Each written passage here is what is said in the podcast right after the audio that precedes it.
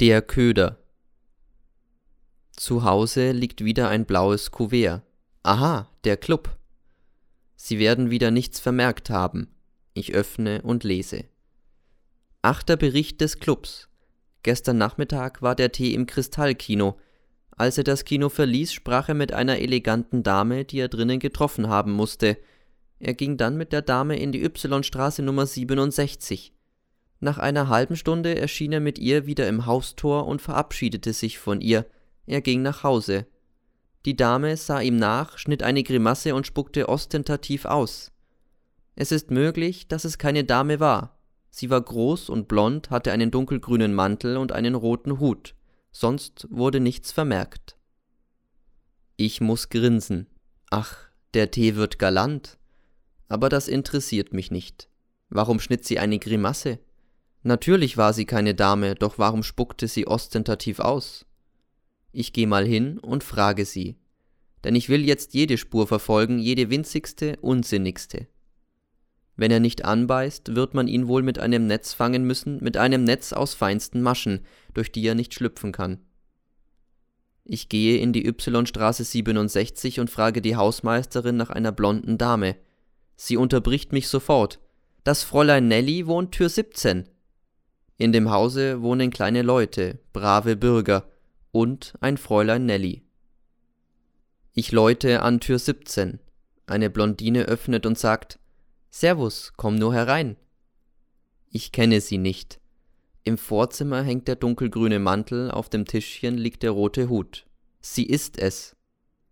Jetzt wird sie böse werden, dass ich nur wegen einer Auskunft komme. Ich verspreche ihr also ihr Honorar, wenn sie mir antwortet. Sie wird nicht böse, sondern misstrauisch. Nein, ich bin kein Polizist, versuche ich zu beruhigen. Ich möchte ja nur wissen, warum sie gestern hinter dem Jungen her ausgespuckt hat. Zuerst das Geld, antwortet sie. Ich gebe es ihr. Sie macht sich's auf dem Sofa bequem und bietet mir eine Zigarette an. Wir rauchen. Ich rede nicht gern darüber, sagt sie. Sie schweigt noch immer. Plötzlich legt sie los.